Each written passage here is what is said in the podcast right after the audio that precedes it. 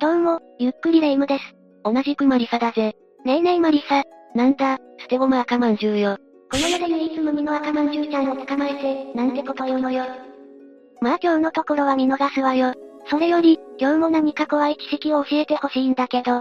いいぜ、じゃあ今回は、放送事故越え、電波少年、ナスビ検証生活の最悪な末路、を紹介するぜ。ナスビさんの検証生活、昔テレビで大人気のコーナーだったわよね。そうなんだがな、あの時番組を見ていた人たちもびっくりの闇が、あのコーナーには凝縮されていたんだよ。い、一体どんな闇か気になる、ぜひ解説お願いするの。それじゃあ、ゆっくりしていってね。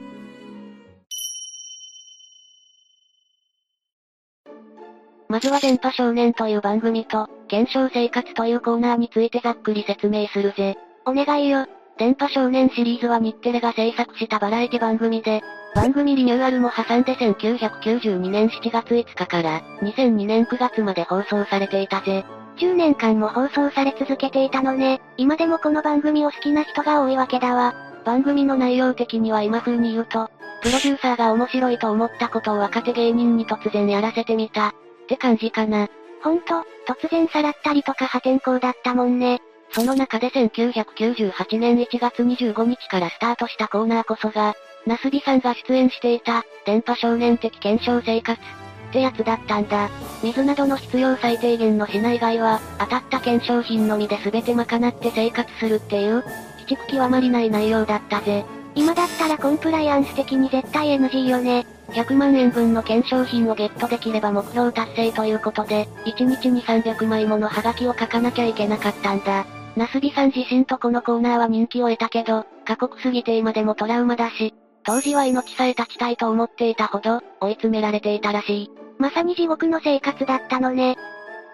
そもそも、ナスビさんはどうして検証生活をすることになったの？きっかけは、番組のオーディションに参加したことらしい。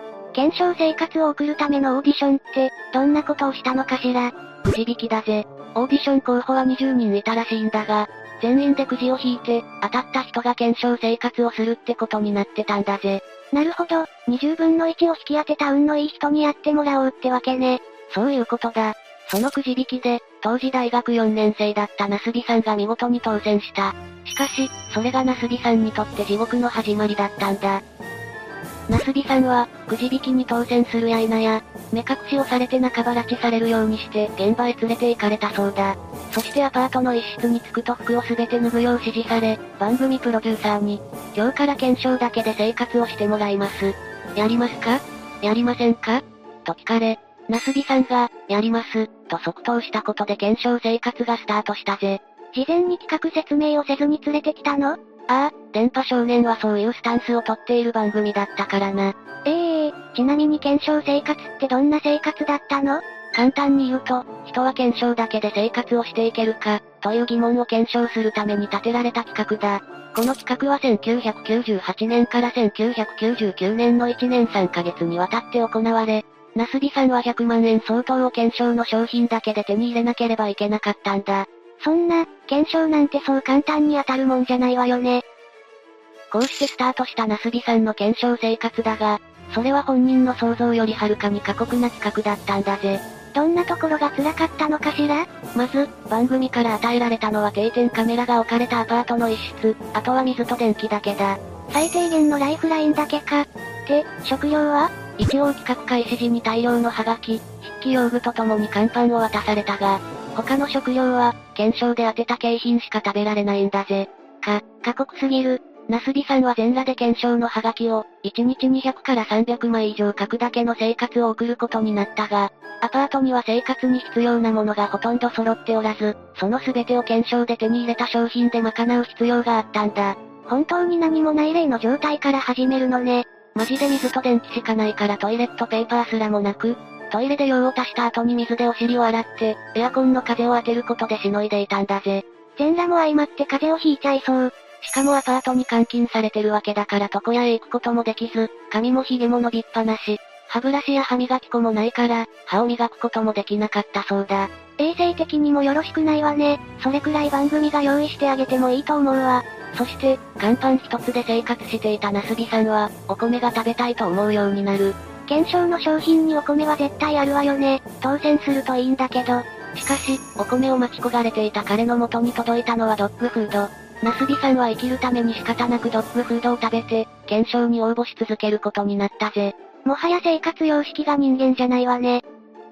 そんな、もはや人間としての尊厳すら奪われた検証生活で商品が見事当選すると、ナスビさんは決まって、当選の前、踊っていた。そりゃ極限状態の中で物資が届いたんだから、踊りたくもなるわよね。彼にとっての希望の光は、検証で当たった商品だけだからな。この当選の舞が当時視聴者にかなり受けていたみたいだ。だから、番組終了後にナスビさんに直接、当選の舞が面白かったと視聴者が伝えることもあったみたいなんだが、ナスビさんは何のことだかわからなかったそうだ。当選の舞は無意識の行動だったのね。あれ、でもリアルタイムでオンエア見てたら自分の行動とか、番組の放送内容が確認できたんじゃないの？いや、ナスビさんは今自分がやっている企画が、ほぼリアルタイムで放送されていることを知らなかったんだ。え、プロデューサーから伝えられていなかったってこと？プロデューサーはナスビさんに、この企画が面白かったら放送する、とだけ伝えていたんだぜ。そう聞くと、企画が終了した後にオンエアされるって思うわよね。しかし、実際のところはナスビさんの検証生活は24時間モニタリングされていて、企画の進行中にすでにオンエアされていたんだぜ。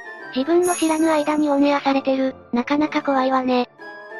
私ならこんな企画、辛すぎて途中でギブしちゃいそうだわ。でもナスビさんは、最後まで完走したのよね？ああ、彼は企画開始から11ヶ月後に、目標金額の100万円を達成しているぜ。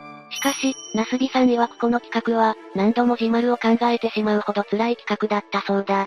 死にたくなっちゃうほど辛かったのね。食べ物がないという上ももちろん辛かったが、彼が一番辛く感じていたのは孤独感だったそうだぜ。え、でも一応番組スタッフとのやりとりはあったんじゃないの？ああ、一応ナスビさんは、自分でも撮影するように、と言われていたビデオの交換をして、受け渡しをするときに番組 AD と接触していたみたいだ。しかし、プロデューサーは、ナスビさんと死亡を交わさないように、とあらかじめ AD に伝えていたため、ナスビさんがどれだけ話しかけても、反応してもらえなかったらしい。ひどすぎる、そこまでする必要あったのかしら？プロデューサー曰く、番組を面白くするためにそうしていたらしいが、これはちょっとやりすぎ感があるよな。空腹より辛い孤独感ってかなりヤバいわね。後にナスビさんが読んだ本には、中世ヨーロッパの処刑法に死刑よりも重い刑として、狭い部屋に閉じ込めて、ただひたすら単純作業をさせる、というものがあったらしい。まさに検証生活中のナスビさんじゃん。けどなんで、途中で逃げ出そうとかは思わなかったのかしら。一応、部屋には自由に行き来できるドアや窓なんかもついているから、逃げようと思えば逃げられる状態だった。実際にナスビさんは辛すぎるがあまり、近くの交番に逃げ込もうかとも考えていたらしい。置かれている状況的に、交番に逃げ込んでも良さそうよね。しかし、ナスビさんは自分が全裸であることに思いとどまる。この状態でもし街に飛び出したら、逆に自分が捕まると考えたんだ。命すらも危険な状況なのに、ナスビさんの父親は警察官だったから、家族に迷惑をかけるわけにはいかないと考えたのかもしれないな。確かにナスビさんが捕まったら父親の立場も危ういかもだけど。さらに、ナスビさんは、一度やると決めたことは最後までちゃんとやり遂げよう、という考えだったため、結局は、最後まで頑張って検証生活を続けたみたいだ。辛すぎて涙が出るわ。過酷な生活を送り続けること11ヶ月、ナスビさんはやっと目標金額の100万円を達成。達成したらやりたいこととして自身が語っていた、焼肉を食べに行く、を叶えるべく、韓国まで渡ることになったぜ。よかったわね、やっと解放されたわ。しかし、焼肉をご馳走してもらったプロデューサーから、日本へ帰る飛行機のチケット代を検証で稼いで帰ってきてね、と言われ、今までの報酬を全て取り上げられてしまったんだ。プロデューサー正気か、鬼畜すぎて言葉も出ないわ。ということで、ナスビさんは韓国で2度目の検証生活を始めることになったんだ。韓国での検証生活では、日本にいた時よりさらに食品系の当選が少なくかなり苦労したみたいだが、3ヶ月で飛行機のチケット代を稼ぐことができたぜ。ここでもやり遂げたのね、ナスビさんすごすぎるわ。しかし、このプロデューサーたちの裏切りによって、ナスビさんは人間不信に陥ってしまったんだ。PTSD、心的外傷後ストレス障害、を患ったとも言われている。それほどショックを受けたんでしょうね。無理もないことだわ。ナスビさん曰く、検証生活での辛さをプロデューサーやスタッフたちも知っているはずなのに、人はここまで残酷になれるのかと衝撃を受けたそうだぜ。検証生活は彼のトラウマになっちゃったのね。その後、ナスビさんはこの番組プロデューサーに会う機会が何度かあったんだが、顔を見た途端に、汗と震えが止まらなくなってしまったそうだ。顔を見たら思い出しちゃうもんね。典型的な PTSD の症状だわ。そんなナスビさんの心情を知ってか知らないでかはわからないが、2008年には再びナスビさんの元に、また検証生活をやらないか、という話が来たそうなんだが、彼は即座に断ったという。そりゃそうよね。トラウマになるくらい辛かった企画を、二度とやりたいなんて思わないわよ。ナスビさんはその後、どんな活動をしていったの？彼はその後タレント活動とも並行して、登山家としても指導していくぜ。4度のエベレスト登頂に挑戦し、2016年にはついに登頂に成功しているんだ。検証生活の時にも垣間見えた粘り強さがここでも発揮されたのね。また、テレビや映画、舞台などに俳優としても出演し、現在ではラジオ番組のレギュラーも務めているらしいぜ。一時はすごく辛かったでしょうに、今も活躍されててすごいわね。でも、あの番組プロデューサーとの関係は変わってないのかしら？実は、二人の関係にも大きな変化があったぜ。ナスビさんが挑戦した4度のエベレスト登山なんだが、エベレストに登るには100万から1000万円単位のお金がかかるんだ。え、そんなにするの？ナスビさんが2度目のエベレスト登頂に失敗し、借金をしてでも3度目に挑戦しようと考えていた時、かつての番組プロデューサーがニコ生でナスビさんの活動を広めてくれたんだ。その結果、目標額の600万円を大きく上回る額が集まり、そのお金でナスビさんはまたエベレストに登ることができたんだぜ。なんか感動しちゃうわね。またプロデューサーは、ナスビさんへの仕打ちを公開しているという、番組を面白くして視聴率を上げるために、若手芸人たちの気持ちも考えずに突っ走ってしまったことを悔いているそうだ。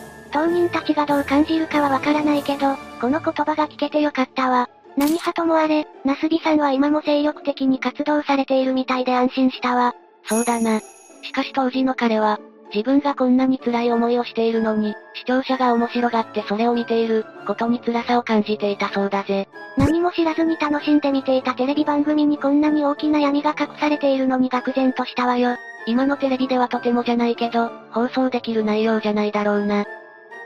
ということで以上が、放送事故超え、電波少年、ナスビ検証生活の最悪な末路、だったぜ。昔見ていたテレビ番組に、こんな闇があったなんて驚きだったわ。